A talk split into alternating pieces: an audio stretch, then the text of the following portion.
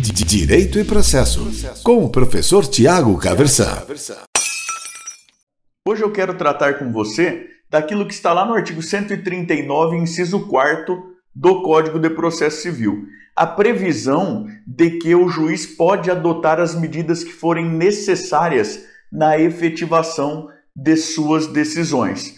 Veja, o artigo 139 está tratando aí de poderes deveres, de incumbências do juiz. E aí, lá no inciso 4, ele faz essa previsão de possibilidade de adoção das medidas que forem necessárias. Mas o próprio texto do código ele não deixa muito claro o que, que são essas medidas necessárias. E desde que o código de 2015 entrou em vigor lá em março de 2016, na verdade, desde que ele foi publicado, há uma controvérsia muito grande sobre o que, que significaria exatamente esse inciso 4 do artigo 139. E surgiram algumas posições doutrinárias, é sobre isso que eu quero conversar com você aqui hoje e também quero te contar minha opinião e o porquê que eu penso como penso. A primeira coisa para a qual eu gostaria de chamar a sua atenção é a seguinte: há uma parte das pessoas que dizem que no, no inciso 4 do artigo 139 estaria uma atipicidade dos meios executivos. E isso, para mim, parece que é um tanto quanto inadequado. Os meios executivos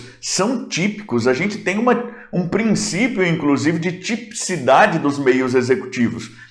Professor, não estou entendendo muito bem o que isso quer dizer. Quer dizer o seguinte: que as vias executivas de que o credor, portador de um título executivo dispõe, elas estão tipicamente, especificamente previstas e tratadas na legislação. Então a gente tem um, um meio executivo para aqueles que detêm aí um título executivo extrajudicial, um outro meio executivo para o cumprimento de sentença. Se a gente pensa em título executivo extrajudicial, a gente tem um meio executivo aí para as obrigações de entregar coisa, de fazer, de não fazer, obrigação de pagar quantia. Se a gente tiver diante de uma obrigação de pagar alimentos, é um meio executivo típico e próprio. Se for uma, uma execução fiscal, o meio é típico. Então, o, o inciso 4 do artigo 139 não está tratando aí exatamente de uma relativização dos meios executivos. A gente olha a própria, a, o próprio dispositivo e vê que se está falando de medidas executivas, né? de providências, de medidas que o juiz aí poderia supostamente, segundo o que parece do texto normativo, pelo menos, adotar. Tá certo? Então, medidas. Surgem aí, parece-me, é, três posições doutrinárias básicas. Uma primeira que vai falar assim: olha, o, código adotou o princípio Raul Seixas aí do faz o que tu queres, pois é tudo da lei. Agora o juiz pode mandar qualquer coisa. Qual o fundamento? Artigo 139, inciso 4. Quer mandar prender o devedor para ver se ele paga?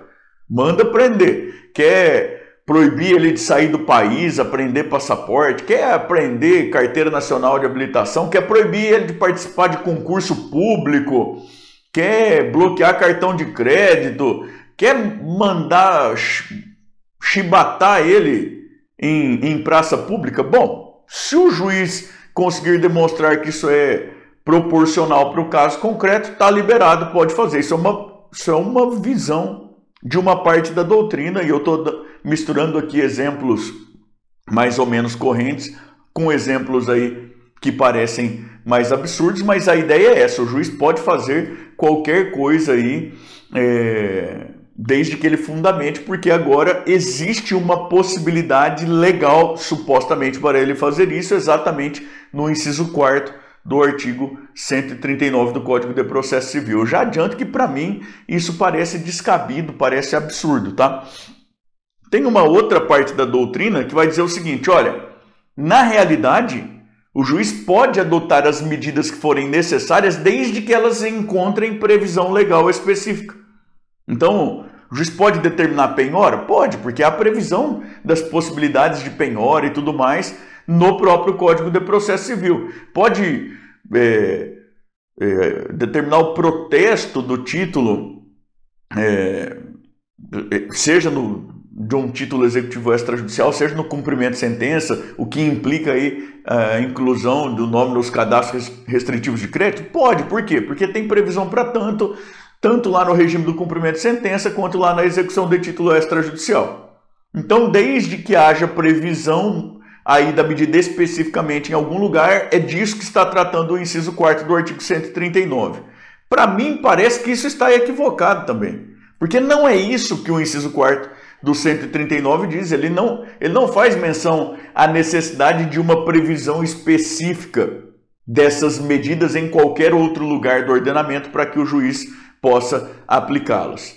Bom, professor, aí eu fiquei confuso. Então, o que, que é o certo? Veja, repito, há controvérsias, mas para mim, parece que o jeito certo de, de aplicar o, o inciso 4 do artigo 139 é fazer passar uma pretensão de aplicação de qualquer medida por duas peneiras, que tem uma ordem correta. A gente não pode inverter a ordem. Tá certo? A primeira peneira é a peneira da legalidade. E não no sentido de haver previsão legal específica, não. No sentido de não haver vedação da medida. Se houver vedação, não passa na primeira peneira, e aí então, evidentemente, o juiz não pode aplicar isso, essa medida no processo, justamente porque há vedação. Eu não estou entendendo, professor. Simples. Ah, é, vamos ver se a gente fala que vai prender o cara para ver se funciona para ele pagar. Não pode, porque tem vedação. A Constituição fala que não haverá prisão civil por dívida, né? salvo lá a exceção do, da obrigação de pagar alimentos. Tinha lá no texto originário também a exceção do, do depositário infiel, essa aí inclusive já caiu. Então a ideia é, salvo a previsão lá da obrigação alimentar, não pode, não pode porque tem vedação.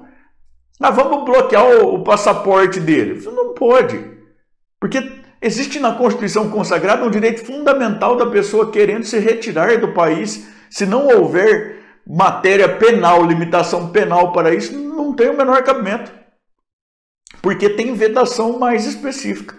Então, se tem vedação legal mais específica, vamos dar chibatada no cara em praça pública. Não pode. Porque não é o corpo da pessoa que fica sujeito à execução civil. A pessoa responde com o patrimônio presente e futuro, o princípio aí da patrimonialidade. Então, até pode, podemos até cogitar medidas coercitivas. O próprio código fala de medidas coercitivas, multa mas não pode se tiver vedação legal mais específica. Aquilo que tem vedação legal mais específica não passa na primeira peneira. E aí a gente nem deve olhar para a segunda peneira quando encontra uma vedação legal específica. Bom, passou pela primeira peneira porque não tinha uma vedação legal específica. Aí na segunda peneira a gente vai encontrar a questão da proporcionalidade. E o juiz terá o ônus argumentativo de, por meio da decisão que defere ou indefere a medida, para um ou para o outro lado, demonstrar a proporcionalidade ou não da medida naquele caso, naquelas circunstâncias daquele momento. Então, por, eu sei que há controvérsias, mas para mim parece que não há uma vedação específica de que o juiz bloqueie a carteira nacional de habilitação do devedor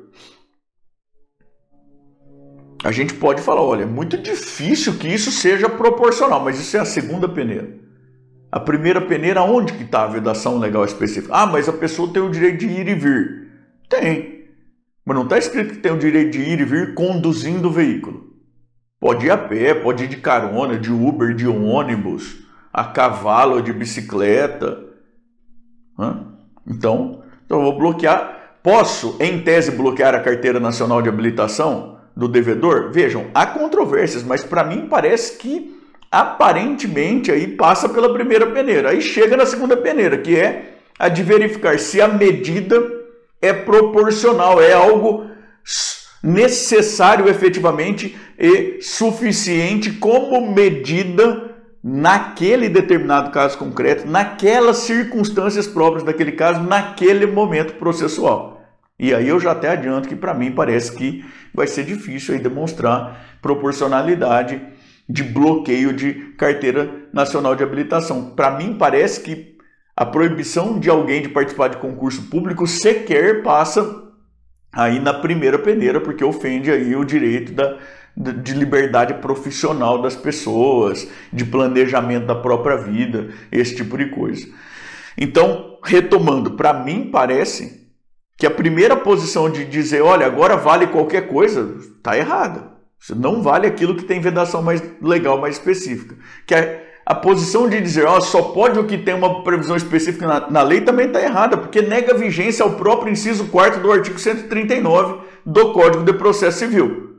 Que o jeito certo é, bom, aquilo que encontrar vedação legal específica nós descartaremos. O que não encontrar vedação legal específica vai precisar ser demonstrada aí na decisão a proporcionalidade, a adequação da, da medida naquele momento processual. Eu quero até aproveitar esse vídeo aqui para te indicar a leitura de um livro sobre esse tema e a gente discorda em alguns pontos, mas são autores de quem eu gosto muito, que eu respeito muito também, é este livro aqui, olha. Tá certo? Ele vai ficar indicado para vocês aí em algum lugar. O nome dele é Requiem às medidas judiciais atípicas nas execuções pecuniárias, artigo 139, inciso 4 do Código de Processo Civil. É da editora Totti, de Londrina. Os autores são Antônio Carvalho Filho, Diego Crevelin de Souza e Matheus Costa Pereira, meus confrades na Associação Brasileira de Direito Processual. A obra conta com a apresentação do professor Nelson Nery Júnior e do professor Jorge Zabud e prefácio do professor Araquém de Assis. Todo mundo, gente muito boa, uma obra excelente, de excelente nível, excelente profundidade aí sobre esse tema, que é um tema tão interessante, tá bom? Direito e Processo, com o professor Tiago Caversan.